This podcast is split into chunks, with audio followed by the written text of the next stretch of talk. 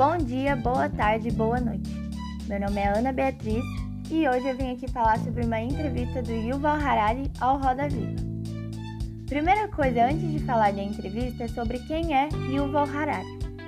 Bom, o professor Yuval Noah Harari é um historiador, filósofo e autor best-seller de Sapiens, Uma Breve História da Humanidade, Homo Deus, Uma Breve História do Amanhã, 21 lições para o século XXI e Sapiens, Uma História Gráfica.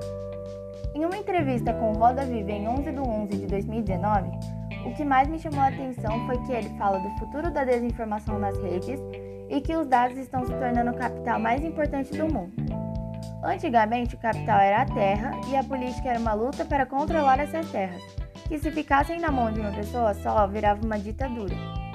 As máquinas e fábricas substituíram as terras e a política passou a ser para controlar as máquinas e fábricas, e a ditadura acontecia quando elas ficavam concentradas na mão do governo ou de uma pequena aristocracia.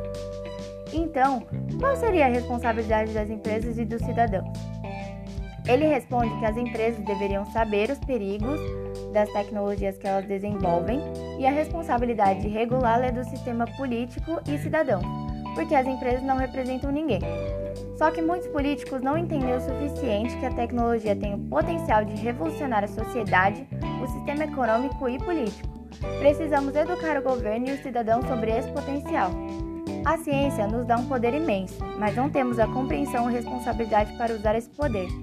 Ele fala que um exemplo bem claro é que tínhamos duas opções para usar energia nuclear: criar energia mais barata ou destruir o mundo com bombas. Segunda coisa que me interessou muito foi quando ele fala do mercado daqui a 30 anos. Ele diz que não sabemos quais vão ser as habilidades exigidas porque o mercado está mudando muito rápido. Mas precisamos ensinar as pessoas a flexibilidade de ficar mudando a vida toda e se reinventando.